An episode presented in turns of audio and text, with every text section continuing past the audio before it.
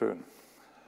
Dann einen schönen guten Abend, alle, die nah und fern sind, ähm, zur vierten Lektion vom sogenannten roten Faden. Mein Buch sieht nicht mehr so schön aus, aber ich will es am Anfang nochmal äh, darauf hinweisen. Wir folgen ja diesem, diesem Begleitbuch äh, von Steve Lonetti, Der rote Faden, weil wir ja, in, uns vorgenommen haben, in 15 Lektionen die wichtigsten Stationen des wichtigsten Buches der Christen, der Bibel, äh, zu umreißen. Und ja, die ersten drei haben wir schon geschafft. Und heute Abend ist die Lektion 4 dran und auch interessanterweise das Kapitel 4 aus dem ersten Buch Mose. Wir gehen natürlich nicht in der Geschwindigkeit voran, sonst müssten wir im roten Faden 1100 80 Lektionen durchnehmen. So viel Kapitel hat ungefähr die Bibel. Das tun wir nicht. Aber die biblische Urgeschichte, also die ersten Seiten der Bibel, sind extrem wichtig. Das wurde auch hoffentlich das letzte Mal deutlich, weil ohne ein Verständnis der Grundlagen kein Verständnis von dem allem, was danach folgt. Ich wiederhole kurz die letzte Lektion, weil das ziemlich wichtig ist, dass wir das nochmal vor Augen haben. Also 1. Mose 3. Heute ist dann 1. Mose 4 und 1. Mose 5 dran. Und dann möchte ich noch kurz mit uns beten und dann schauen wir uns gemeinsam die Lektion an. Also in 1. Mose 3 geht es um den sogenannten Sündenfall. Und der Mensch war ja, das haben wir in 1. Mose 2 sehr deutlich gesehen, war als abhängiges Wesen geschaffen. Ja, er war so, wie Gott sich ihn vorgestellt hat. Er war perfekt, er war vollkommen in Gottes Sinn. Aber das heißt nicht, dass er unabhängig war. Der Mensch war von Anfang an auf den Rat Gottes angewiesen. Was was Gutes war. Er sollte Ratsempfänger sein, sollte auf die Art und Weise Gott kennenlernen, sich an ihm freuen, ja, ihn lieben. Und genau diese Eigenschaft macht sich der Widersacher zunutze und tritt als Ratgeber auf. Hat verschiedene Listen, verführt die Frau, dann nachher auch den Mann. Aber dieser Sündenfall, und das war das Bemerken, oder das ist Bemerkenswerte, ist nicht einfach nur eine Kindergeschichte, ist einfach nicht nur ein bisschen Essen von einer verbotenen Frucht, so wie ich es ehrlich gesagt auch lange Zeit dachte, sondern im Sündenfall versucht der Widersacher den ersten Menschen auf die gleiche Art und Weise, wie er selbst versucht wurde und gefallen ist. Das heißt, er möchte äh, den Menschen, er, er verleitete den Menschen dazu erfolgreich, für sich selbst zu leben. Ja, du kannst sein wie Gott, war die Verheißung Satans. Ja, und genau das hat gezogen bei Eva und auch bei Adam. Und seither, seit dem Sündenfall, leben wir nicht nur in Trennung von Gott, im Konflikt mit Gott und mit fortwährendem Tod, ja, sondern seit dem Sündenfall noch mehr versuchen wir, uns selbst Ehre zu machen, uns selbst in den Mittelpunkt zu stellen, uns zu verherrlichen. Ja, das ist der Unterschied zwischen der Zeit vor und der Zeit nach dem Sündenfall. Vorher gab es nur ein Reich, einen König und die Menschen haben sich gerne für Gott begeistert und gerne für ihn gelebt.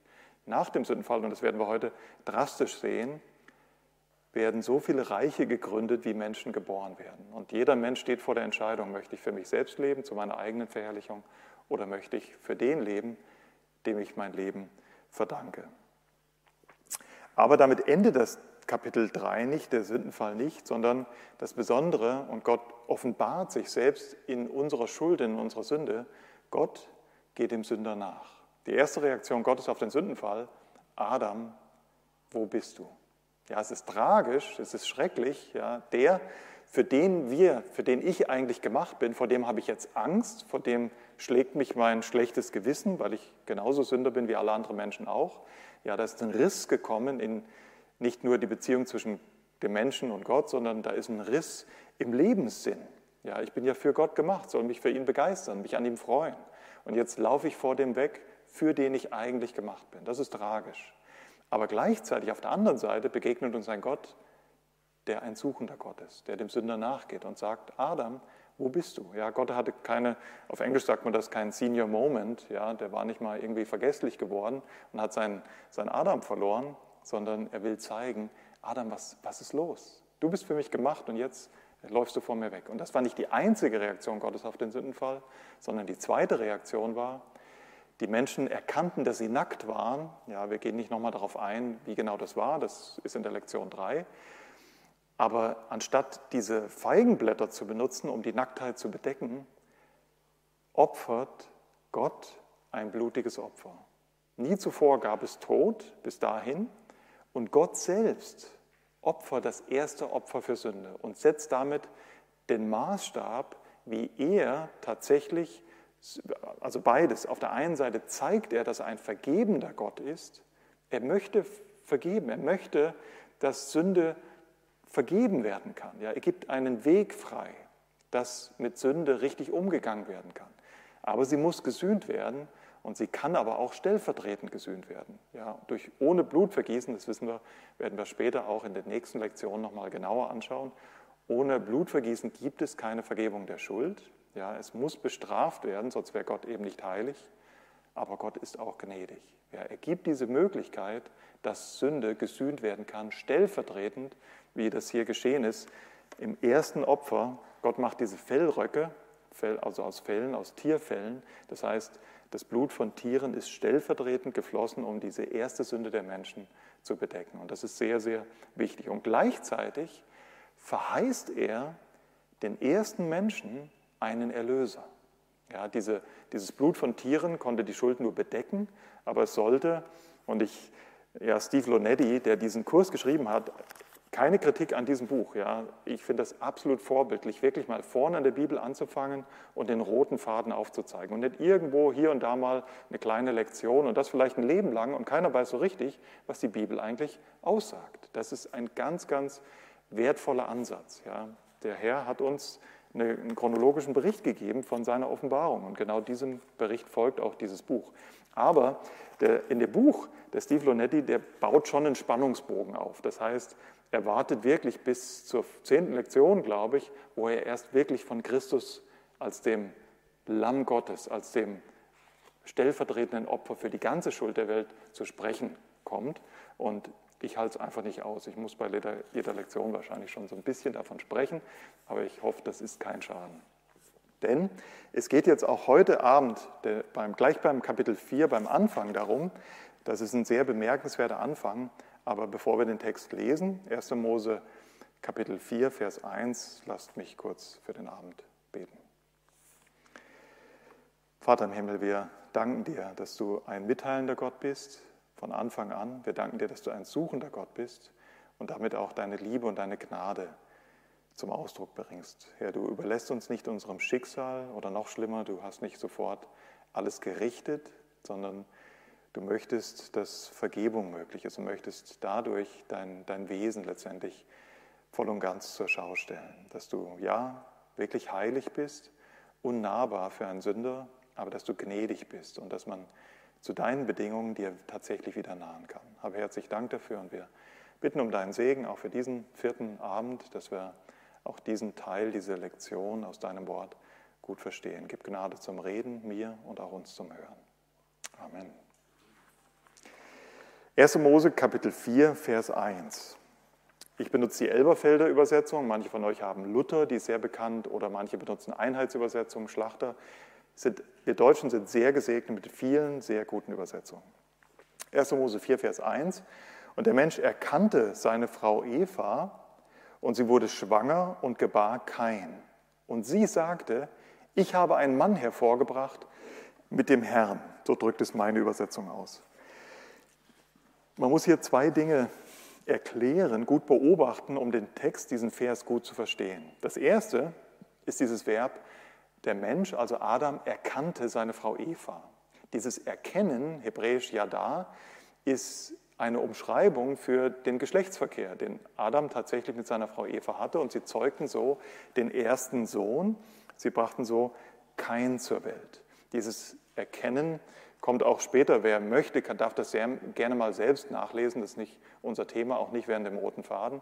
Aber im Buch der Psalmen, im Psalm 139, redet der Psalmist davon, wie Gott allwissend ist und wie er mich erkannt hat. Und er benutzt dort das gleiche Wort. Ja, also es geht nicht nur um ein Intimleben, sondern es geht um ein absolut intimes Wissen vom anderen. Ja, das ist dieses hebräische Wort Yada. Und der Mensch erkannte seine Frau und sie wurde schwanger und sie gebar Kain. Und sie sagte, ich habe einen Mann hervorgebracht. Und wenn man jetzt genau übersetzen würde, ich weiß nicht, wie eure Übersetzung das macht, müsste eigentlich da stehen, Doppelpunkt Herrn. Nur die vielen Übersetzer fanden das ein bisschen sperrig und die fügen dann diese zwei Worte mit dem ein, die eigentlich im Grundtext gar nicht zu finden sind. Und das ist sehr aufschlussreich. Dieses Wort Herrn ist ja der Eigenname, deswegen wird es in meiner Bibel, vielleicht auch in eurer, mit Großbuchstaben geschrieben. Also da steht eigentlich gar nicht Herr, sondern da steht, stehen diese Buchstaben JHWH, das ist der Eigenname Gottes. Gott, der Gott der Bibel, ja anders, wenn ich das kurz sagen darf, als Allah, hat einen Namen, stellt sich mit verschiedenen Namen vor, aber hier zum ersten Mal in, in der, im ersten Buch Mose mit Yahweh. Und hier steht jetzt buchstäblich, der Mann, der Mann erkannte seine Frau und sie wurde schwanger und sie gebar kein und sie sagte, ich habe einen Mann hervorgebracht, Doppelpunkt, Yahweh. Das heißt, Eva hat ja in Kapitel äh, 3, Vers 15 diese extrem hoffnungsvolle Verheißung bekommen. Es wird einen Sohn geben, es wird einen Löser geben, einen Sohn Gottes und er wird diesem Satan, ja, der Satan wird ihn zwar in die Ferse stechen, ich habe es letzte Mal schon ausgelegt, das ist die Kreuzigung, aber die, die Kreuzigung vor 2000 Jahren auf Golgatha war die ultimative Vernichtung des Machtbereiches Satans, ja, die, die, dieser ewigen Macht, dass er äh, über den Tod, denn in Christus gibt es Vergebung durch das Blut Jesu Christi.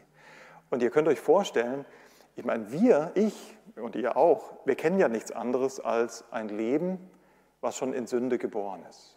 Ja, von klein auf ist schon Streit mit dem Bruder oder der Schwester.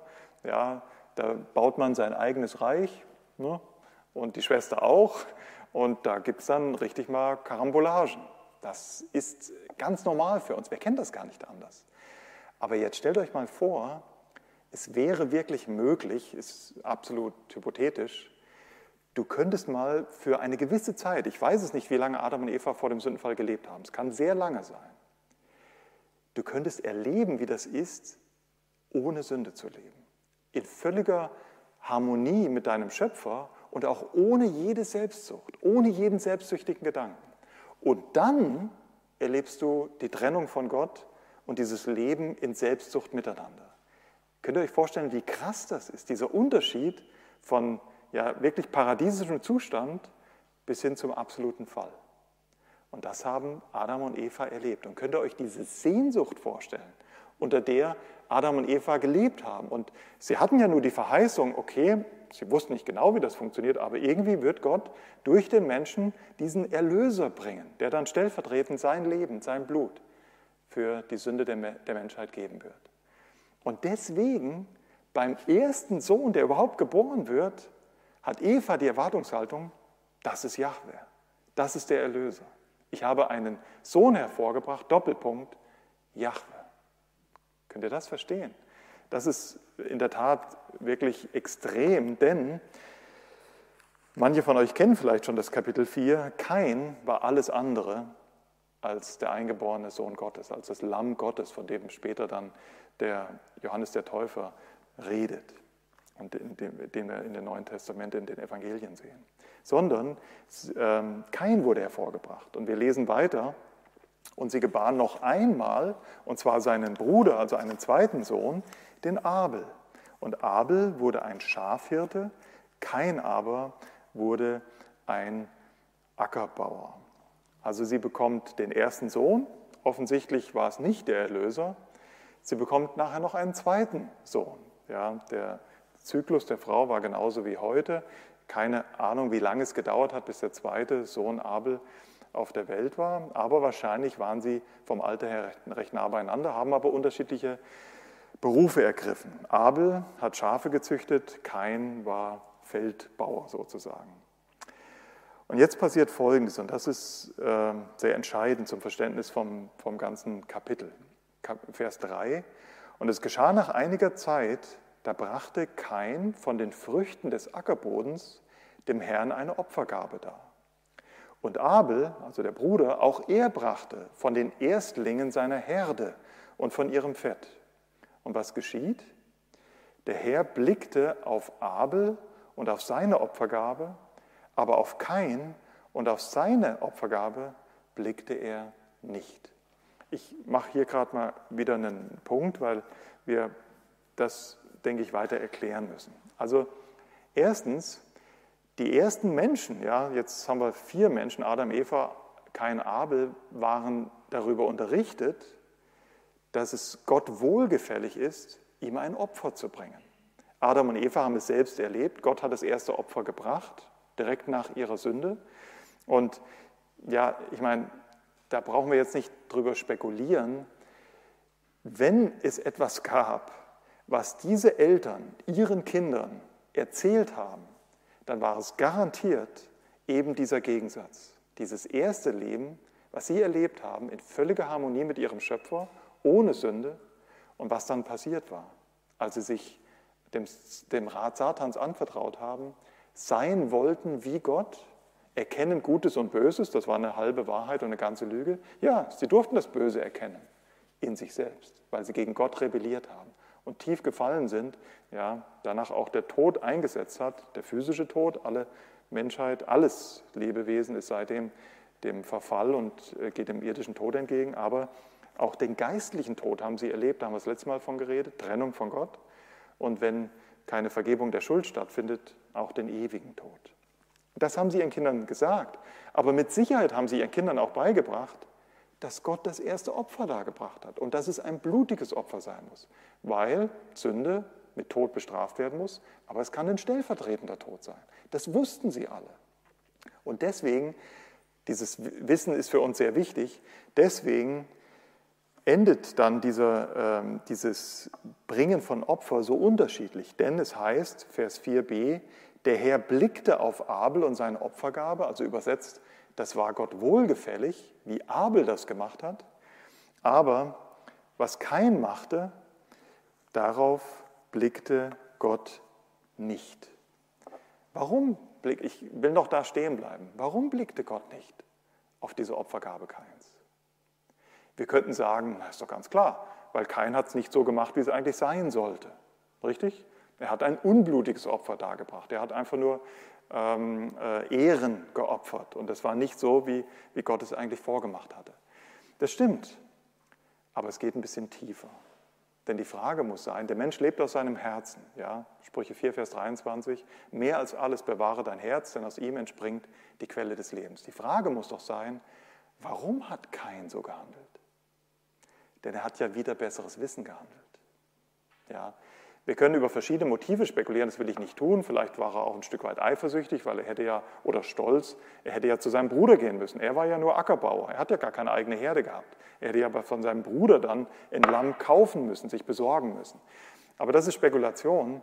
Tatsache ist auf jeden Fall, und das ist der Kern, kein wollte anbeten. Das ist offensichtlich, denn er hat ein Opfer gebracht. Kann das jeder sehen? Ja, er wendet sich nicht einfach, wie das später dann auch geschieht im Kapitel 5, äh, im Kapitel 4 im zweiten Teil, er wendet sich nicht einfach von Gott ab und wendet ihm den Rücken zu. Nein, er will tatsächlich anbeten. Aber wie will er anbeten? Und das ist das Entscheidende. Zu seinen Bedingungen. Kein glaubt, er könnte die Bedingungen aufstellen, wie er Gott wohlgefällig ein Opfer bringen kann. Da brauchen wir nicht spekulieren, das ist offensichtlich. Denn er bringt ein Opfer nach seinen Bedingungen. Und Abel ist anders. Er sagt, Herr, du hast geredet, ich bin Sünder, ich möchte Vergebung meiner Schuld und ich glaube, dass so wie du das gesagt hast, ja, ein blutiges Opfer kann meine Schuld bedecken, dass das funktioniert. Und deswegen bin ich dir aus Vertrauen, ja aus Glauben bin ich dir gehorsam. Da steckt mehr dahinter, versteht ihr, als einfach nur, ach, da ist ein bisschen zu wenig geopfert worden, da wurde ein anderes Opfer dargebracht, da wurde ein unblutiges Opfer dargebracht. Das ist der Anfang. Manche werden das jetzt vielleicht nicht verstehen, andere werden es gut verstehen, aber das hier ist der Anfang von Religion. Manche denken auch, Religion ist doch alles, ja, ob Christen oder Muslimen oder Juden oder auch Buddhisten, das ist doch alles Religion. Nein, Religion ist der Versuch des Menschen, sich auf eigenen Bedingungen Gott zu nahen, sich einen gnädigen Gott selbst zu schaffen. Und das Evangelium, um, des, um das es, das wisst ihr jetzt schon, das ist kein Geheimnis mehr, in den 15 Lektionen geht. Das Evangelium ist der Weg Gottes, wie er sich wieder den Weg zum Menschen bahnt. Das ist ein gravierender Unterschied und das unterscheidet wahres Christentum von allen anderen Religionen. Alle Religionen haben eins gemeinsam. Sie stellen Regeln auf, die selbst gemacht sind, die nicht vom Schöpfer kommen.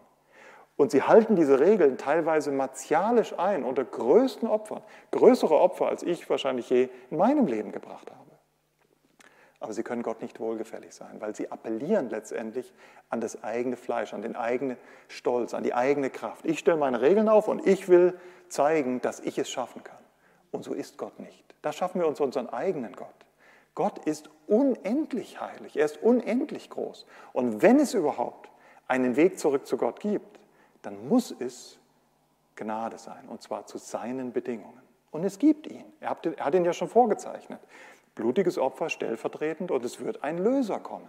Ein Erlöser, ja, Gott selbst wird kommen, um sein Leben stellvertretend für uns Menschen zu geben. Ja, ich habe vorhin, bevor der Vortrag losging, von jemandem gesprochen, der jetzt ähm, vor kurzem beerdigt wurde. Und ich habe viele Gespräche mit dieser Person geführt. Und da ging es immer wieder um diese zentrale Frage. Ich weiß nicht, wie das ausgegangen ist, aber es ging immer wieder um die Frage, sind wir gerecht genug, um vor Gott bestehen zu können, oder müssen wir uns zu Gottes Bedingungen nahen? Und das ist so entscheidend. Das ist wahrscheinlich die entscheidendste Lektion hier heute Abend an diesem dritten Abend. Wenn du noch glaubst, dass du dir einen gnädigen Gott zu deinen Bedingungen und damit eigentlich aus eigener Kraft schaffen kannst, bist du auf dem Weg in die ewige Verlorenheit. Das ist der Befund der Bibel und das wird sehr dramatisch am Beispiel von Kain und Abel dargestellt. Gott blickt nicht auf dieses Opfer. Ja, schaut mal, wenn er schon so gnädig ist und den Menschen nicht auf ewig verdammt und ihnen eine Möglichkeit gibt, zu seinen Bedingungen sich wieder dem Schöpfer zu nahen, wie kann ich das dann verwerfen? Oder wenn wir es jetzt heute, wir sind ja nach dem Kreuz, nach Golgatha, nach den Evangelien, mit heutiger äh, Wucht würde ich sagen, wenn du glaubst, du kannst dir zu eigenen Bedingungen einen gnädigen Gott schaffen, wofür bitteschön ist dann Jesus Christus gestorben? Gib mir eine Antwort. Warum musst du dann Gott zum Äußersten gehen und seinen eigenen Sohn opfern? Das kann nicht sein. Du musst da eine Antwort darauf finden, warum Gott sein Opfer sich selbst in seinem Sohn für deine Schuld darbringt. Wenn du glaubst, du hast die Lösung und hast ein eigenes Opfer für Gott bereit. Und das ist sehr aktuell, ihr Lieben. Wir haben viele Menschen, auch heute noch unter uns, die sind sehr religiös. Die tun viel für Gott, vielleicht sogar mehr als ich. Aber sie schaffen sich ihre eigenen Regeln und bauen ihr ganzes Heil letztendlich auf ihrer eigenen Kraft auf, was Gott nicht wohlgefällig sein kann, weil Gott ein ewig heiliger Gott ist. Tragisch ist jetzt die Reaktion. Ja, Gott zeigt ihm ganz deutlich, kein, das geht so nicht. Er blickte nicht auf sein Opfer. Er, er nahm das nicht an, dieses selbstgerechte ja, Selbsterlösungsversuch. Und eigentlich hätte jetzt zum ersten Mal schon kein die Gelegenheit, umzukehren. Man könnte sagen, okay, ja, war ein Irrweg, ja, ich, ich weiß, wie es eigentlich, ich wüsste es eigentlich besser, ich will mich zu deinen Bedingungen nahen. Und das ist traurig. Was tut kein? Da wurde kein sehr zornig. Ja. Es ändert sich gar nichts an seinem Herzen. Er glaubt, er hat Besseres verdient, als dass Gott jetzt sein, nach seiner Anstrengung dargebrachtes Opfer nicht gnädig ansieht. Nein, er wird sehr zornig und sein Gesicht senkt sich. Die Meinungen gehen ein bisschen auseinander, was dieses gesenkte Sicht bedeuten kann. Ja, manche sind der, Aus, der Auffassung, es handelt sich hier um die erste Depression. Ich will da auch vorsichtig sein, weil ich ganz klar heute sagen möchte, Depressionen können viele Ursachen haben, auch körperliche Ursachen. Ja, ich hatte das selbst mal erlebt, dass jemand ein Blutdruckmedikament verschrieben bekommen hat und als Folge davon hat er tatsächlich Depressionen entwickelt. Also wir müssen sehr vorsichtig sein, alles irgendwie über einen Kamm zu scheren oder schwierige Fragen mit einfachen Antworten zu begegnen. Aber es kann sehr gut sein, weil diese Art von Traurigkeit oder tiefer Traurigkeit oder Depression gibt es auch heute noch. ich bekomme nicht meinen Willen, ich bin extrem enttäuscht vom Leben, weil es nicht so läuft, wie ich mir das vorstelle, und ich bleibe unbußfertig. Und das kann eine Spirale werden, ja, wo man immer sich tiefer gräbt in seiner selbstverschuldeten Traurigkeit. Nicht jede, ihr habt das gut gehört, nicht jede Depression ist sündig, selbst verursacht, aber es ist, denke ich, ein Hinweis darauf, dass es diese Form von Depression schon sehr früh gab und definitiv auch heute noch gibt. Was tut der Herr?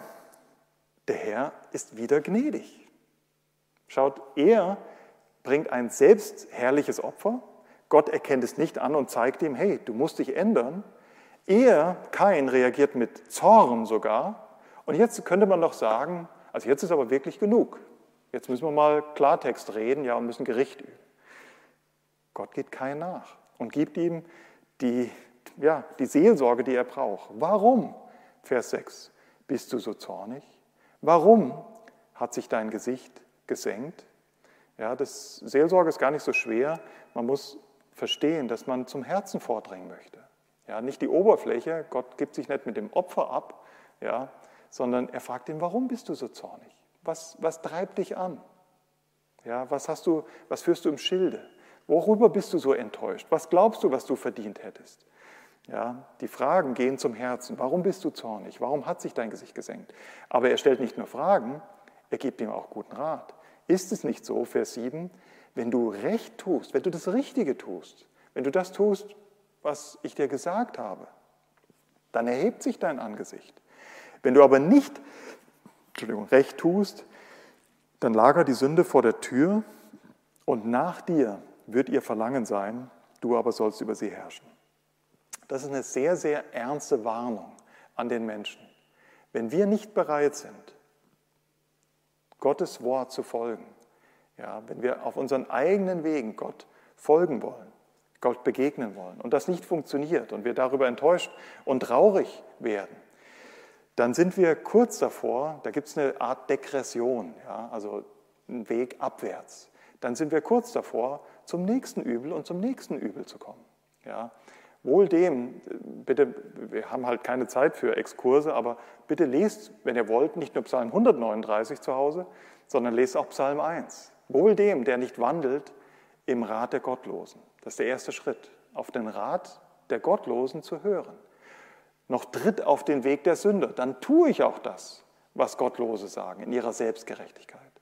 Noch sitzt, wo die Spötter sitzen. Das ist der dritte Schritt. Seht ihr, da ist eine Degression, da ist ein, ein Weg abwärts zu sehen. Und vor dieser Degression warnt Gott hier kein. Ja, hör auf, kehre um, so früh wie möglich, weil die Sünde lagert vor deiner Tür und das kann noch schlimmer werden. Aber kein hört nicht auf den Rat seines Herrn. Und im Vers 8 passiert Folgendes.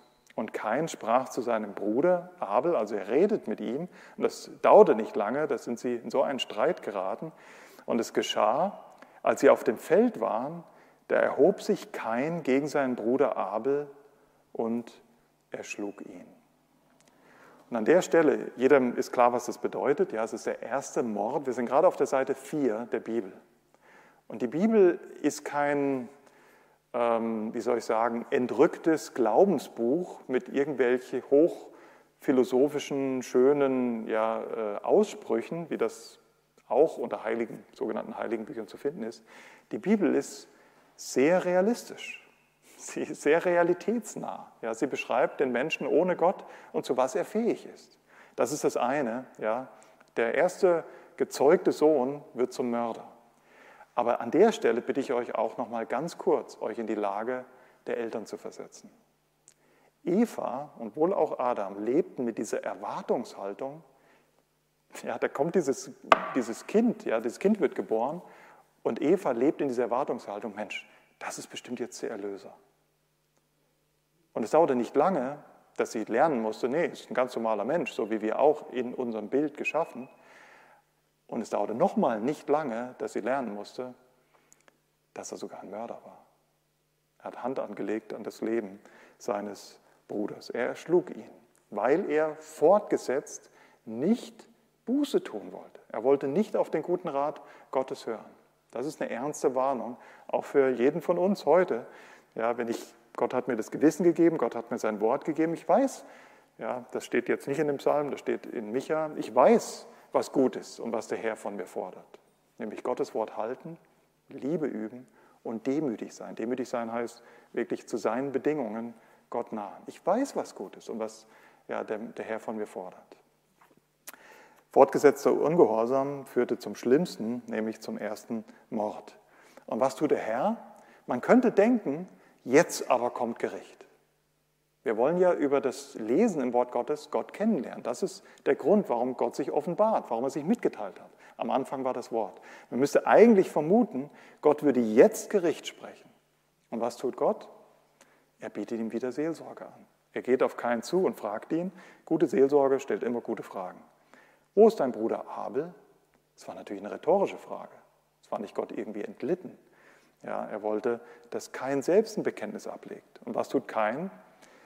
Ihr könnt mal, wenn ihr so langsam durch den Text geht, könnt ihr mal sehen, wie fortgesetzt dieser Mensch unbußfertig, unbußfertig, unbußfertig, immer wieder unbußfertig ist. Ich weiß nicht, wie viele Gelegenheiten Gott einem Menschen gibt. Und manchmal ist es sehr unterschiedlich. Aber vom Grundsatz her ist Gott ein Gott, der dem Menschen nachgeht, der ihm Gnade anbietet.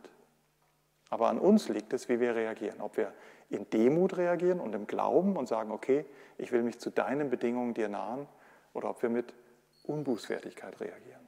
Und jetzt auch hier, kein antwortet patzig, ich weiß nicht, bin ich meines Bruders Hüter? Das war frech. Ja, das war sogar auf dieses Angebot Gottes, mit ihm, ja, ihm zu helfen, war eine sehr freche Antwort. Bin ich etwa meines Bruders Hüter? Und dann kommt Gericht. Und er sprach, was hast du getan? Also Gott sprach, was hast du getan? Vers 10. Horch, das Blut deines Bruders schreit zu mir vom Ackerboden her. Und nun, verflucht seist du von dem Ackerboden hinweg, der seinen Mund aufgerissen hat, das Blut deines Bruders von deiner Hand zu empfangen. Wenn du den Ackerboden bebaust, soll er dir nicht länger seine Kraft geben. Unstet und flüchtig sollst du sein auf der Erde.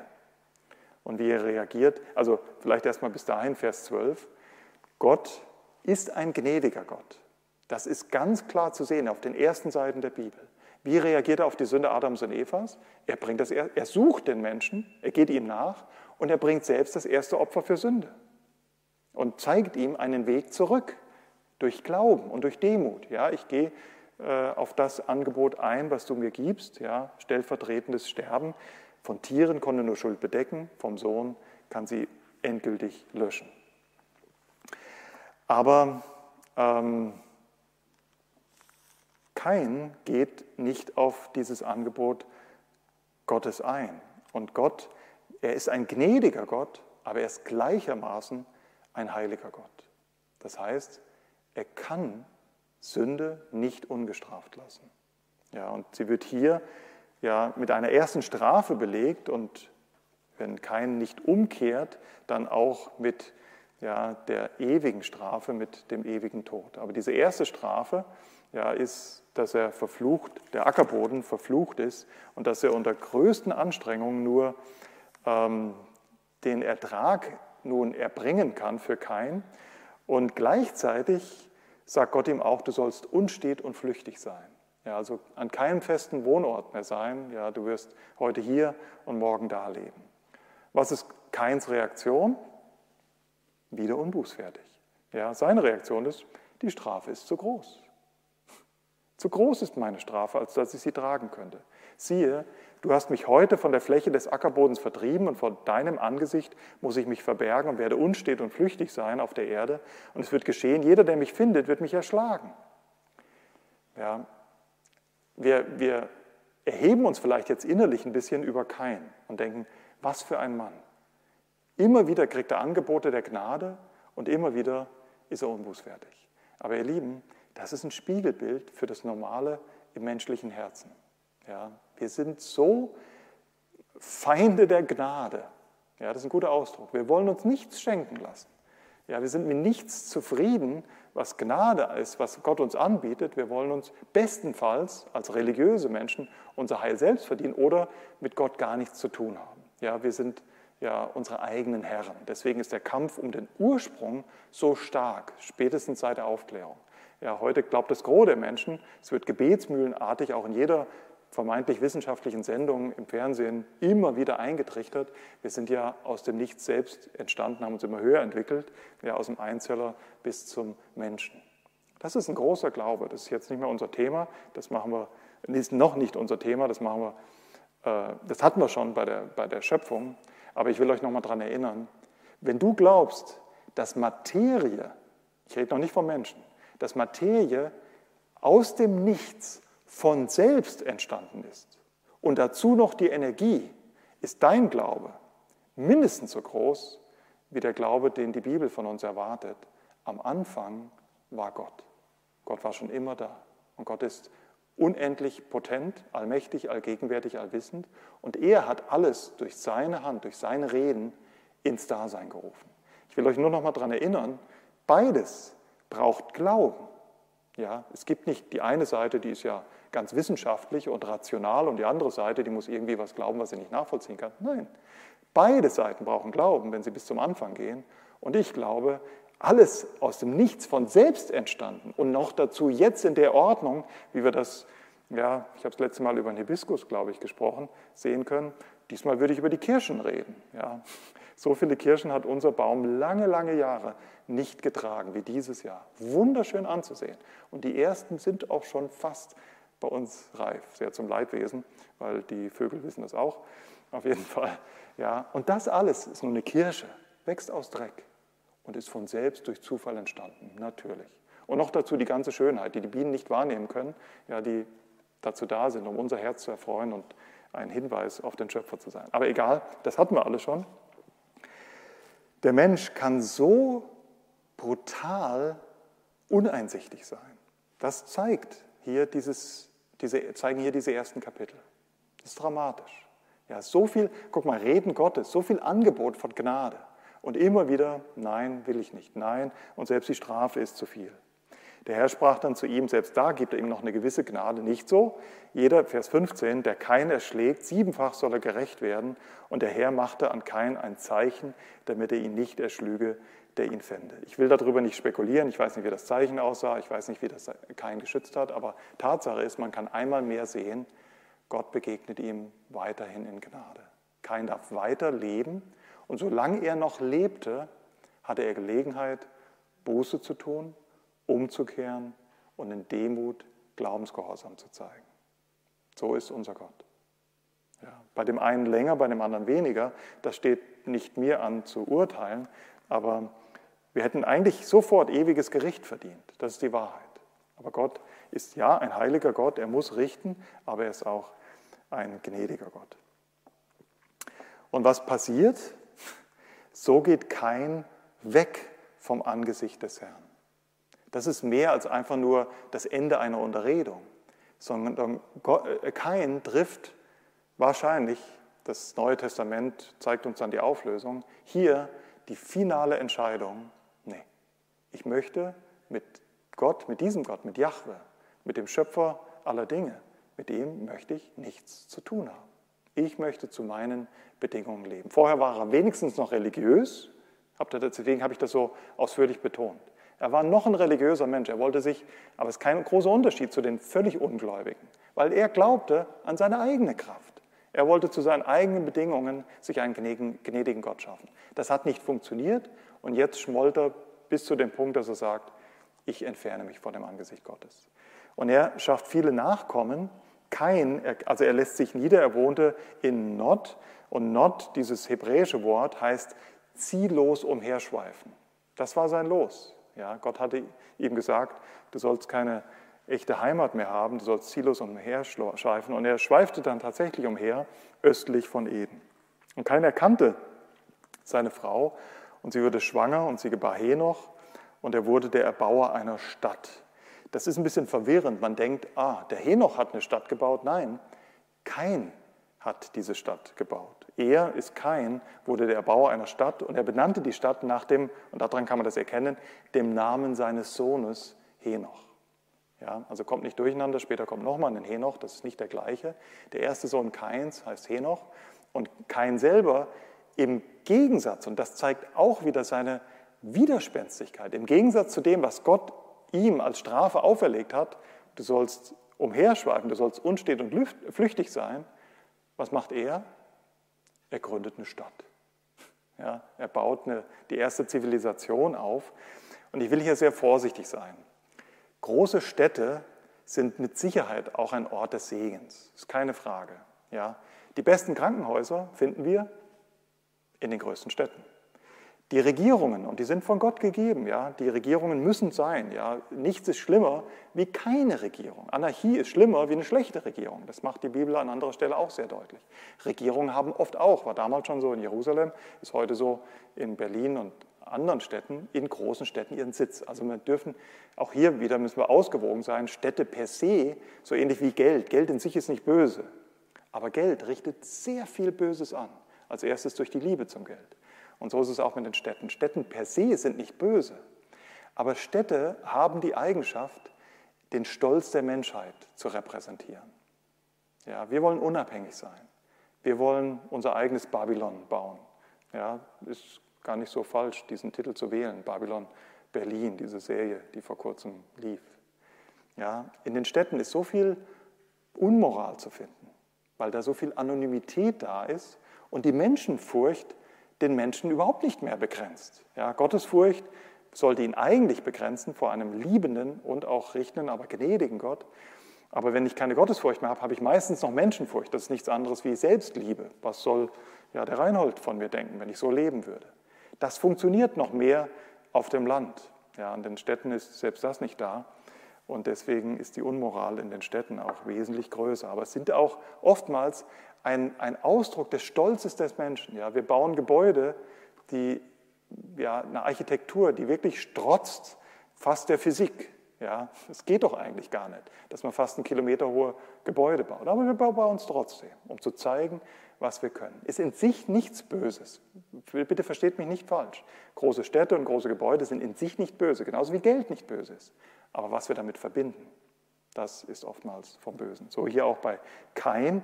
Nee, er wollte zeigen, ich kann ohne Gott. Und er benannte die Stadt nach dem Namen seines Sohnes Henoch. So, und jetzt sind es ähm, noch einige Verse, die wir lesen. Und na gut, ich habe dem Martin versprochen, er muss mir heute Abend ein bisschen helfen, aber ich lese jetzt noch ein paar weiter und dann übernimmst du Kapitel 5. Dem Henoch aber wurde Vers 18 Irat geboren und Irat zeugte Mehujael und Mehujael zeugte Methushael und Methushael zeugte Lamech. Lamech aber nahm sich zwei Frauen, der Name der einen war Ada, der Name der anderen Zilla. Und Ada gebar Jabal, dieser wurde der Vater derer, die in Zelten und unter Herden wohnen. Und der Name seines Bruders war Jubal. Und dieser war der Vater aller derer, die mit der Zither und der Flöte umgehen. Und Zilla, auch sie gebar, und zwar den Tubal Kain, den Vater all derer, die Kupfer und Eisen schmieden. Und die Schwester Tubal Kains war Naama. Das geht jetzt alles recht schnell. Und man denkt, was kann man dazu noch sagen? Aber auf jeden Fall entsteht hier die erste Zivilisation. Und zwar eine recht hochentwickelte Zivilisation. Ja, wir überlesen das so schnell, aber es wird davon nicht nur gesprochen, dass Städte gebaut werden und dass ja, ähm, der, äh, die Versorgung der Menschen systematisiert wird, ja, unter äh, Herden, also wird, das Vieh wird in Herden, in größeren Herden gehalten, sondern auch Zither und Flöte wurden gebaut. Überlegt mal, wir sind hier in der zweiten oder dritten Generation. Braucht man Glauben dazu, aber ich habe diesen Glauben und er ist nicht so groß wie der, der glaubt, dass alles aus dem Nichts entstanden ist. Wir sind erst in der dritten Generation der Menschheit und sie schaffen schon eine Zither. Du hast mit Musik ein bisschen zu tun und, und ihr da hinten auch. Wenn du eine Zither fertigen willst, dann musst du schon sehr, sehr hoch entwickelt sein. Ja, guck mal, welche, welche Materialien du brauchst. Du brauchst nicht nur ja, viel Kenntnis über den Umgang mit Holz, wie du das bearbeiten kannst und wie du das trocknen kannst. Du brauchst die Maschinen oder die Werkzeuge wenigstens, um dieses Holz zu bearbeiten. Nee, du brauchst sogar viel Wissen über, ich es richtig, Nathanael, Metallurgie? Ist das ein Ausdruck? Du hast doch sowas gelernt. Also auf jeden Fall, wie man Metalle veredelt, ja, wie man sie abbaut, wie man sie gewinnt. Überleg mal, wie man sie schmelzt, wie man sie legiert, wie man sie verarbeitet und zieht, weil du brauchtest ja Stahlseiten. Also Ich will nur ein bisschen eintauchen, das ist nicht unser Schwerpunkt, aber es entsteht eine Hochzivilisation. Bitte glaubt nicht dieser Idee, ach, der Mensch hat sich so langsam immer weiter nach oben entwickelt. Wir haben keine Evolution, und das beobachtest du heute übrigens auch noch. Wir haben Devolution, das ist eine eigene Wertschöpfung. Ja, es geht moralisch und auch mit vielen Sachen immer weiter abwärts. Ja, die Automatisierung, die hat nochmal einen richtigen Push gegeben, da kam die Moderne, aber wir ergehen uns jetzt nicht in dem Studium. Das, die, der Höhepunkt der Moderne waren zwei Weltkriege. Und deswegen sind wir jetzt postmodern. Wir sind echt ernüchtert von ja, der Moderne. Aber wir, wir haben keine immer höhere Entwicklung, wir haben eine Abwärtsentwicklung. Der erste Mensch, die waren, wenn ich das so sagen darf, die waren genial. Ja, und die haben auch mit Kupfer und äh, äh, Bronze, äh, Entschuldigung, oder Eisen gearbeitet. Also sie waren extrem hoch entwickelt. Aber diese erste kananitische Zivilisation markiert Gottesferne. Ja, auch wieder das Gleiche. Bitte nehmt mir das ab, dass ich ausgewogen sein möchte. Eine Technisierung eine Höherentwicklung ist nicht automatisch ein Angriff auf Gott. Ja, das wäre sehr stumpf, ja, so ein Denken. Ich bin sehr dankbar für technische Errungenschaften, vor allem für medizinische Errungenschaften, allein wenn ich an meine vielen Füllungen denke. Was hätte ich für ein Leben schon gehabt, wenn es diese Hilfe nicht gegeben hätte und ganz andere Dinge, die ich schon im, im Krankenhaus an guten Widerfahren äh, erlebt habe. Aber diese Generation, und das kann uns oder das ist auch kennzeichnend für, für gerade die westliche Welt, mit dem Wohlstand kommt auch immer mehr die Unabhängigkeit, ja, dieses Denken, dieses falsche Denken, ja, wofür brauche ich eigentlich einen Gott? Mir geht es doch gut. Ich kann für mich selber sorgen. Ja, man kann sich in dieser Illusion ergehen, dass es einen Sinn im Leben gäbe, auch ohne Gott. Und man ganz gut ohne ihn zurechtkommt. Genau das kennzeichnet diese Zivilisation am Beispiel von Lamech. Ich habe es fast überlesen, aber Gott hat die Ehe eingesetzt. Gott hat dem Menschen, der ja als Ratgeber geschaffen war, gleich schon bei der Schöpfung gesagt, wie Ehe funktioniert. Der Mensch wusste das nicht. Der Mensch wird Vater und Mutter verlassen Erster Schritt. Sich seiner Frau anhängen, zweiter Schritt. Und mit ihr ein Fleisch werden. Dritter Schritt. Da ist kein Platz für eine zweite Frau. Das ist ja Gottes äh, Absicht für die Ehe. Ein Mann und eine Frau zeitlebens miteinander vereint. Zur Ehre Gottes. Und was macht Lamech? Er ist der Erste, der sagt, das interessiert mich nicht. Ich nehme mir zwei Frauen.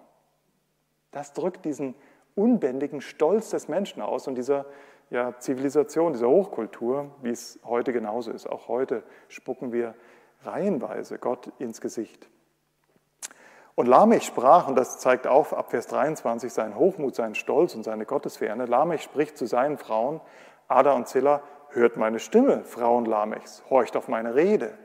Ja, sehr demütig. Für wahr, einen Mann erschlug ich für meine Wunde und einen Knaben für meine Strieme. Also er misst nicht mit rechtem Maß. Ja, wenn ihm nur einer eine Strieme zugefügt hat, hat er ihn totgeschlagen und er ist noch stolz drauf. Das ist Degression, ihr Lieben. Ja, sein Vater war schon schlimm drauf, aber äh, äh, bei Lamech ist es noch schlimmer. Und in seinem Stolz nichts von Buße oder von Demut oder von Einsicht, sagt er dann noch, Vers 24, wenn kein siebenfach gerecht wird, so Lamech 77-fach. Ja. Es gibt diese zwei Wege und es gibt letztendlich nur diese zwei Wege. Entweder ich reagiere in meiner Gottesferne mit Demut und sage, Herr, ich brauche dich, ich brauche Hilfe, ich brauche deine Gnade, um mich wieder dir als meinem Schöpfer zu nahen. Oder ich gehe den Weg des Eigenwillens, der Selbstverherrlichung, der, der Unabhängigkeit und damit in, den ewigen, in die ewige Gottesferne. Denn ja, Gott ist gnädig, er ist extrem gnädig und das sehen wir auf den ersten Seiten der Bibel. Er geht wieder und wieder nach, aber es gibt auch einen Point of No Return. Ja, dem Menschen, so heißt es im Hebräerbrief, ist es gesetzt, einmal zu sterben. Das ist für uns der Point of No Return. Dem Menschen ist es gesetzt, einmal zu sterben. Und dann das ist jetzt hart, was ich sage, aber das ist der Befund der Bibel, dann brauchen wir uns nicht mehr mühen, dann brauchen wir uns nicht mehr anstrengen, dann brauchen wir auch nicht mehr für die Verstorbenen beten. Die Bibel sagt, Dem Menschen ist es einmal gesetzt zu sterben und danach das Gericht. Dann ist der Punkt of no return, so ich weiß nicht, ob man das auf Deutsch ausdrücken kann, erreicht. Und deswegen appelliere ich, es gibt nur diese zwei Wege. Ja, es sieht aus, als gäbe es viele Wege, wenn du die Religionen mit dazu nimmst. Ja, also nicht nur christlich zu denken und, und, und atheistisch zu denken. Man denkt, es gibt viele Wege. Aber die Religionen, das sehen wir sehr gut am Beispiel vom Kain, sind genau das Gleiche. Es ist der Glaube an die eigene Kraft. Ja, es ist die Selbstsucht, die, die, die Verblendung, die denkt, ich kann mir ja selbst einen Weg zu Gott bahnen. Aber es gibt auch einen anderen Weg und der wird jetzt hier beschrieben ab Vers 25. Und Adam erkannte noch einmal, sie hatten ja zwei Kinder, der, äh, der zweite wurde von Kain getötet und so kommt es jetzt zur Geburt des dritten Sohnes. Und Adam erkannte noch einmal seine Frau und sie gebar einen Sohn und sie gab ihm, ihm den Namen Seth. Seth heißt so viel wie übersetzt Ersatz. Das ist ganz interessant. Ja. Wie ein Ersatz für diesen gottesfürchtigen Sohn. Sie hatten zwei Söhne. Kein, selbstgerecht, spottete Gott. Und diese selbstgerechte Zivilisation oder diese Linie geht immer zum Ärgeren. Und es gab die andere Linie, Abels, die getötet wurde. Und dann gibt es einen Ersatz. Ja, das heißt nicht, dass ähm, ja, alle Nachkommen Sets dann gläubig waren und wiedergeboren oder, äh, Entschuldigung für den Ausdruck, den haben wir noch nicht erklärt, also gläubig und demütig und gottesfürchtig waren. Und bei Kain war es anders. Das, so einfach ist es bestimmt nicht. Aber es zeigt, es gibt nur diese zwei Wege. Das ist symbolisch. Ja. Entweder nähere mich Gott zu seinen Bedingungen, bin demütig äh, und nehme das, das, den Weg an, den er vorzeichnet, oder ich richte mein eigenes Reich auf. Denn Gott hat mir, ich lese weiter im Vers 25, denn Gott hat mir einen anderen Nachkommen gesetzt anstelle Abels, weil kein ihn erschlagen hat. Seht ihr? Also deswegen dieses Wort auch Ersatz, deswegen haben sie ihn Set genannt. Und im Set, auch ihm wurde ein Sohn geboren und er gab ihm den Namen Enosch. Und was macht diese Linie, und das ist jetzt die andere Seite, damals fing man an, den Namen des Herrn anzurufen. Sie entscheiden sich für ein Leben mit Gott, für Gott, unter Gott. Ja, sie fingen an, Gott zu verherrlichen, ihn anzurufen. Ja, diese Linie tut das, was ja, Abel eigentlich auch getan hat. Ja, sie nahen sich Gott, sie möchten mit Gott leben, sie möchten diese Beziehung mit Gott zu seinen Bedingungen, ja, die Gott gesetzt hat. Sie fingen an, den Namen des Herrn, also Jahwe, anzurufen. Und ähm, es ist ein längeres Kapitel, aber ich würde sagen, wir nehmen uns noch die Zeit und lesen jetzt das Kapitel 5. Ähm, und ich bitte euch, während Martin ähm, das Kapitel 5 liest, dass ihr mal auf einen gewissen Rhythmus achtet, weil in diesem Kapitel 5 gibt es tatsächlich einen einen Rhythmus, ähm, der sich mindestens achtmal wiederholt. Aber wir hören erstmal auf dieses Kapitel 5 ähm, und dann sprechen wir weiter darüber. Der Stammbaum von Adam bis Noah. Dies ist das Buch der Geschlechterfolge Adams. An dem Tag, als Gott Adam schuf, machte er ihn Gott ähnlich. Als Mann und Frau schuf er sie und er segnete sie und gab ihnen den Namen Mensch an, dem Tag, als sie geschaffen wurden. Und Adam lebte 130 Jahre und zeugte einen Sohn, ihm ähnlich, nach seinem Bild und gab ihm den Namen Seth. Und die Tage Adams, nachdem er Seth gezeugt hatte, betrugen 800 Jahre. Und er zeugte Söhne und Töchter. Und alle Tage Adams, die er lebte, betrugen 930 Jahre, dann starb er. Und Seth lebte 105 Jahre und zeugte Enosch. Und Seth lebte, nachdem er Enosch gezeugt hatte, 807 Jahre und zeugte Söhne und Töchter. Und alle Tage Seths betrugen 912 Jahre und dann starb er. Und Enosch lebte 90 Jahre und zeugte Kenan. Und Enosch lebte, nachdem er Kenan gezeugt hatte, 815 Jahre und zeugte Söhne und Töchter. Und alle Tage von Enosch betrugen 905 Jahre und dann starb er. Und Kenan lebte 70 Jahre und zeugte Mahalalel. Und Kenan lebte, nachdem er Mahalalel gezeugt hatte, 840 Jahre und zeugte Söhne und Töchter. Und alle Tage Kenans betrugen 910 Jahre, dann starb er. Und Mahalalel lebte 65 Jahre und zeugte Jered.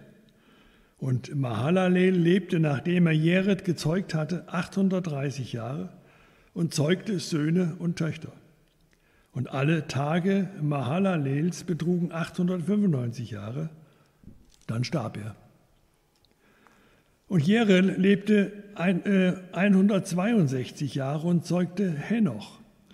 Und Jered lebte, nachdem er Henoch gezeugt hatte, 800 Jahre und zeugte Söhne und Töchter. Und alle, Jahr, alle Tage Jereds betrugen 962 Jahre. Und dann starb er. Und Henoch lebte 65 Jahre und zeugte Methuselach. Und Henoch wandelte mit Gott, nachdem er Methuselach gezeugt hatte. 300 Jahre und zeugte Söhne und Töchter. Und alle Tage Henochs betrugen 365 Jahre. Und Henoch wandelte mit Gott, und er war nicht mehr da, denn Gott nahm ihn hinweg. Und Methuselach lebte 187 Jahre und zeugte Lamech. Und Methuselach lebte, nachdem er Lamech gezeugt hatte, 782 Jahre und zeugte Söhne und Töchter. Und alle Tage Methuselachs betrugen 969 Jahre und dann starb er. Und Lamech lebte 182 Jahre und zeugte einen Sohn. Und er gab ihm den Namen Noah, indem er sagte, dieser wird uns trösten über unsere Arbeit und über der Mühsal unserer Hände von dem Erdboden, den der Herr verflucht hat. Und Lamech lebte, nachdem er Noah gezeugt hatte, 595 Jahre und zeugte Söhne und Töchter. Und alle Tage Lamechs betrugen 777 Jahre. Dann starb er. Und Noah war 500 Jahre alt und Noah zeugte Sem, Ham und Japhet. Danke. Gut, für den, für den einen mag das vielleicht auf den ersten Blick etwas ermüdend sein, so eine lange Geschlechterfolge ja, und viele Namen, die für uns Nicht-Hebräer schwer, manchmal schwer auszusprechen sind. Aber ich will doch versuchen, ähm, ein paar Dinge zum Kapitel 5 zu sagen. Auf der einen Seite fällt uns, denke ich, auf, dass die Menschen sehr lange lebten. Und das verleitet uns vielleicht wieder ein bisschen zu dem Gedanken, Mensch, klingt ja doch wie ein Märchenbuch. Ja? Wie kann denn jemand 930 oder 900, ich glaube 68 war das höchste, ich weiß nicht genau, Jahre leben? Ja, ein kleines Detail, was uns vielleicht entgeht. Erstens, also ein, zunächst einmal, die Menschen starben trotzdem. Ja, alle Menschen waren seit dem Sündenfall dem physischen, sind dem physischen Tod unterworfen. Psalm 90 erklärt das auch nochmal deutlich. Ich habe euch jetzt schon zweimal heute Abend auf die Psalmen verwiesen. Jetzt dürft ihr, wenn ihr wollt, auch noch einen dritten Psalm bis zum nächsten Mal lesen. Das ist der Psalm 90.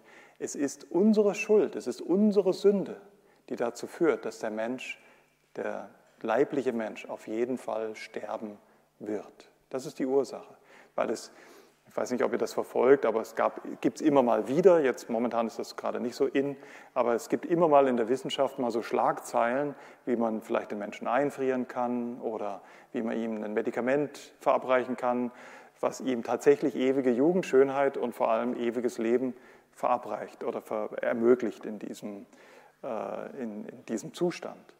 Und es gelingt nicht und es gelang noch nie und es wird auch nicht gelingen, weil die ganze Menschheit seit dem Sündenfall dem irdischen Tod unterworfen ist. Und wenn es einen Mensch gäbe ohne Sünde, dann würde er tatsächlich nicht sterben. Aber das gibt es nicht. Ja, wir werden in Sünde geboren, das heißt mit unserer Selbstsucht geboren. Ich will eigentlich mein eigenes Reich bauen. Ich möchte mein kleiner Gott meines kleinen Reiches sein. Und deswegen ist jeder Mensch dem Tod preisgegeben, erstmal dem physischen Tod und auch dem geistlichen Tod, sprich dieser Trennung von Gott.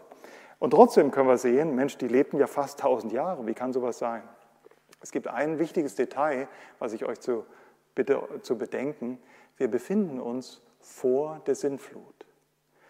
Und wir wissen von der Schöpfung, von der Beschreibung der Schöpfung, dass die Schöpfung vor der Sintflut wirklich gravierend anders aussah. Also vor allem war die Atmosphäre völlig anders. Ich kann es euch nicht gut oder genauer erklären, aber definitiv gab es oberhalb dessen, was wir jetzt Atmosphäre nennen, eine, eine riesige Wasseransammlung. Also es gab eine Wasserhülle um die Atmosphäre. Also es gab Wasser über uns und es gab Wasser unter uns. Ja, also auch der bedeckte Boden war unterlaufen sozusagen von Wasser. Und mit der Sintflut hat sich das auf der Erde extrem verändert. Ja, das ist eingebrochen, die Wasser sind hervorgequollen. Die Sintflut müsst ihr euch nicht wie viel, viel Regen vorstellen, das ist wohl wahr, weil die Wasser von oben gekommen sind, aber auch die Wasser von unten sind hervorgebrochen. Die Sintflut, das machen wir ja das nächste Mal, muss man sich wie ein Vollwaschgang in der Waschmaschine vorstellen. Und dann floss das Wasser irgendwann mal ab und deswegen haben wir jetzt die Strukturen, wie wir, wie wir sie sehen. Aber alles das nächste Mal. Fakt ist auf jeden Fall, die Atmosphäre, die für den Menschen eine große Rolle spielt. Wir reden ja oft von, jetzt ist es auch ein bisschen aus der Mode gekommen, aber wir haben mal, ich bin ja schon über 50, also wir haben mal jahrelang über das Ozonloch gehört und wie schädlich das ist für den Menschen. Ja, irgendwie hat sich doch wieder geschlossen. Ich bin deswegen kein Leugner von Klimaveränderungen. Das Klima mag sich wohl ändern. Das will ich nicht in Zweifel ziehen. Aber auf jeden Fall ist das momentan nicht so modern. Das sind jetzt andere Dinge, aber wir wissen, der moderne Mensch weiß, wie extrem abhängig er von seinen Lebensumständen ist.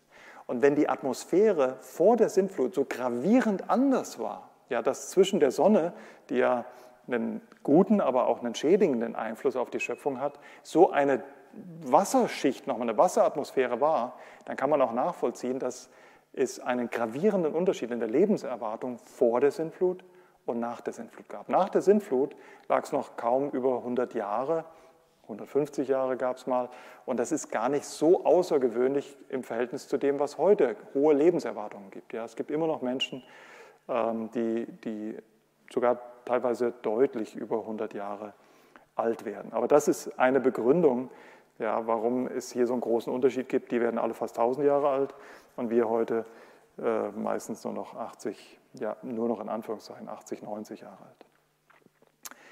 Aber was auch auftritt in dieser Abfolge ist, dass, ich hoffe, ihr habt es erkannt, Martin hat es auch ein bisschen betont, dass mindestens acht oder wahrscheinlich genau achtmal, ich habe ein paar Mal durchgeschaut, achtmal diese Redewendung kommt. Also er, er wurde geboren, er zeugte, wird dann der erstgeborene Sohn genannt, er lebte und dann starb er. Und dann wird die Linie des Sohnes verfolgt. Und er zeugte und er lebt bis zum ersten Sohn, lebte er so und so lang, dann lebte er noch so und so lang und dann starb er. Wir haben es ja hier mit der Linie, ich weiß nicht, ob euch das bewusst ist, aber wir haben es hier mit der Linie zu tun, die Gott letztendlich benutzt hat, um diese Verheißung aus 1. Mose 3, Vers 15 zu erfüllen, um seinen Löser, seinen Erlöser, um Jesus Christus in diese Welt zu bringen. Wenn ihr wollt, könnt ihr euch mal die Mühe machen und Lukas 3, war gar nicht meine Absicht, euch so viele Hausaufgaben zu geben, aber ihr könnt auch Lukas 3 mal anschauen, da wird der Stammbaum des Herrn Jesus beschrieben, von Adam bis zur Geburt äh, Jesu. Es ist eigentlich der Stammbaum Marias. Und, ähm, und von, von Adam bis Noah ist es exakt der gleiche Stammbaum. Und deswegen wird er hier schon beschrieben, weil er sehr, sehr wichtig ist. Ähm, er, auf diese Art und Weise hat, hat Gott seinen, seinen, seinen Sohn, seinen Löser, seinen Erlöser in diese Welt gebracht. Aber auch in diesem gesegneten Stammbaum sozusagen sehen wir immer wieder der Tod. Und zwar den leiblichen Tod. Was nicht das Schlimmste ist. Ja, ich war heute, ich habe es ja einigen schon gesagt, ich war heute auf einer Beerdigung. Das ist immer es war wirklich ein betagter Mann, hat ein volles Leben gelebt, wenn ihr so wollt, mit 89 Jahren. Ähm, aber es ist immer extrem traurig, weil der Tod so final ist. Ja, du musst einen liebgewonnenen Menschen loslassen. Du kannst nicht sagen, ja, ich möchte aber jetzt noch mal fünf Minuten haben oder zehn Minuten. Der Tod bestimmt dieses Ende. Aber dieser leibliche Tod, so schlimme und so grausam er oft einbricht in unser Leben, ist nicht das Schlimmste. Das Schlimmste ist der ewige Tod, die ewige Gottesferne. Ja, wenn wir eben uns nicht zu den Bedingungen, die Gott aufzeigt, nahen. Also auch diese Menschen haben den irdischen Tod wieder und wieder ähm, erlebt und mussten sterben. Ich komme zum Schluss, will das kurz zusammenfassen. Die absoluten Moralmaßstäbe, die die Bibel anhand der zwei Opfer verdeutlicht, ja, die Moralmaßstäbe Gottes, sind eine schallende Ohrfeige für diesen Pluralismus, in dem wir heute alle leben. Pluralismus im Sinne von, jeder will nach seiner Fasson glücklich werden. Die einen folgen der Religion, vielleicht auch, das sage ich jetzt mit Bedacht, einer christlichen Religion, wo sie sich ein eigenes System schaffen, um sich selbst zu erlösen, wenn sie es denn einhalten. Auch das ist zum Scheitern verurteilt, genauso wie Kain sich seine eigene Religion aufgebaut war, hat. Er war der erste Religionsstifter, buchstäblich. Oder ob es der Atheismus ist oder was Fernöstliches. Ja, diese absoluten Moralmaßstäbe, die Gott hier aufzeigt in den ersten Kapiteln der Bibel, sind eine schallende Ohrenfeige gegen unser modernes pluralistisches Denken. Typischerweise glauben wir, wir könnten uns Gott nahen, wie wir wollen. Aber das geht nicht. Wir müssen uns zu den Bedingungen Gottes nahen. Aber ich will nicht nur das Negative betonen, ich will auch das Schöne zeigen. Eigentlich könnte Gott ganz anders sein. Ja, schaut bei Kain, was für eine Langmut. Wieder und wieder und wieder und wieder. Und der Mensch reagiert leider, kein, wieder und wieder und wieder und wieder mit Unbußfertigkeit. Das soll auch das Wesen Gottes zeigen. Ja, er ist ein richtender Gott. Sonst wäre er nicht gerecht. Sonst wäre er nicht heilig. Es wird Gerechtigkeit geben über all das Unrecht, was in dieser Welt geschieht. Aber er ist auch ein gnädiger und langmütiger Gott. Und er möchte nicht, dass der Mensch verloren geht. Er möchte, dass der Mensch zur Erkenntnis der Wahrheit kommt. Deswegen hat er uns sein Wort gegeben, hat uns seine Offenbarung gegeben und zeigt uns, wie wir uns ihm tatsächlich als heiligen und gnädigen Gott nahen können, nämlich zu seinen Bedingungen. Wie schön dieses Zeugnis von einem Abel, der schon früh starb, ohne Zweifel, ja, der hat keine tausend Jahre erlebt, aber er war gläubig. Er hat, Gott, er hat sich Gott anvertraut, er hat ihn geliebt und er hat gesagt, Herr, ich habe es nicht, was es braucht, um vor einem heiligen Gott zu bestehen. Aber ich glaube, dass du ein gnädiger Gott bist. Und ich glaube, dass du einen Weg geschaffen hast zu dir zurück. Und du hast ihn aufgezeigt, damals durch diese äh, Bedeckung der Schuld, durch die, die Opfer, das, Opfer, das Opfern der Tiere. Und heute wissen wir durch das einmalige, wir werden da später von sprechen, Opfer seines Sohnes. Es folgt noch eine sehr, sehr lange Geschichte. Ich kann euch nicht hundertprozentig sagen, warum das Gott so eingerichtet hat. Ja, wir sind hier bei Adam, Eva, Kain, Abel, Seth und diese ersten Generationen. Allein dieses Kapitel 5 umfassen, was schätzt ihr? Ich war selbst überrascht. Ich habe es heute noch mal ein bisschen nachgerechnet mit Hilfe von so Statistikern wie dem Martin. 1500 Jahre. Allein, weil die halt so lange gelebt haben ja, und wir können davon ausgehen, dass in diesen ersten 1500 Jahren schon Millionen von Menschen gezeugt wurden und gelebt haben, weil halt die Lebensspanne so lang war. Ähm, ja, es sind 1500 Jahre und danach kommen nochmal zweieinhalbtausend Jahre bis zur Ankunft des Messias, des eingeborenen Sohnes Gottes, des Lammes Gottes. Dieses Opfer, was Gott selbst darbringt, wie ich es letzte Mal gesagt habe. Das erste Opfer für Schuld hat Gott selbst dargebracht. Und das letzte Opfer, ein für allemal, auf Golgatha, hat auch Gott selbst in seinem Sohn dargebracht. Es folgen dazwischen 4000 Jahre. Ich kann euch nicht erklären, warum oder abschließend, aber ich habe meine Gedanken dazu, weil wir sehen immer wieder darin die gleiche Lektion. Der Mensch will irgendwie bestenfalls sich selbst erlösen, glaubt an seine eigene Gerechtigkeit, schafft es nicht Gott geht ihm immer wieder nach und zeigt ihm immer wieder, dass er sich zu seinen Bedingungen zu nahen hat. Also das, was ich euch sagen kann, ist, diese 4000 Jahre Menschheitsgeschichte bis Christus sind eine Vorbereitung für die Menschen damals wie für uns heute, um immer wieder diese Lektion, die wir heute Abend so sehr betonen wollten, deutlich zu machen. Es gibt Gericht und es gibt Gnade. Und wenn ich dem Gericht entgehen will, muss ich die Gnade zu den Bedingungen suchen, die Gott selbst schenkt. Ich schließe mit, einem, mit dem Psalm 1, den wir heute schon, schon häufiger äh, gehört haben. Ich lese einen Teil, also ich lese nicht komplett, aber ich lese einen Teil daraus vor. Hier aus, äh, ist auch in dem Buch nochmal abgedruckt. Glücklich der Mann, der nicht folgt dem Rat der Gottlosen, den Weg der Sünder nicht betritt, sondern seine Lust hat am Gesetz des Herrn. Dieser Mann ist wie ein Baum gepflanzt an Wasserbächen, der seine Frucht bringt zu seiner Zeit und dessen Laub nicht verwelkt. Alles, was er tut, gelingt ihm, denn der Herr kennt den Weg der Gerechten, aber der gottlosen Weg vergeht. Amen. Amen. Dann bete ich noch mit uns und dann ist der Abend soweit geschlossen. Vater im Himmel, wir danken dir, dass wir deinen Namen überhaupt in unseren Mund führen dürfen. Wir danken dir, dass du ein mitteilender Gott bist, dass du uns dein Wort gegeben hast, um wirklich zu verstehen, wer du bist, wer wir sind, zu welchem Zweck wir geschaffen sind, was geschehen ist, was alles Leid in dieser Welt verursacht, aber auch um dein Wesen kennenzulernen, dass wir erkennen dürfen, Herr, dass du ein heiliger, ja, ähm, äh, gerechter Gott bist, der Sünde nicht dulden kann, der Sünde strafen muss durch Tod, aber auch ein gnädiger Gott, der Stellvertretung zulässt, wie du das im ersten Opfer von Tieren ja, symbolisch gezeigt hast. Und der einfach nur möchte, dass wir, ja, dass wir demütig sind und an dein Wort glauben und zu deinen Bedingungen nahen und dieses Geschenk der Gnade einfach nur annehmen, was nämlich dir die ganze Ehre gibt und nicht uns. Und dafür sind wir ja, dir unendlich dankbar, vor allem für dein, dein Opfer, was du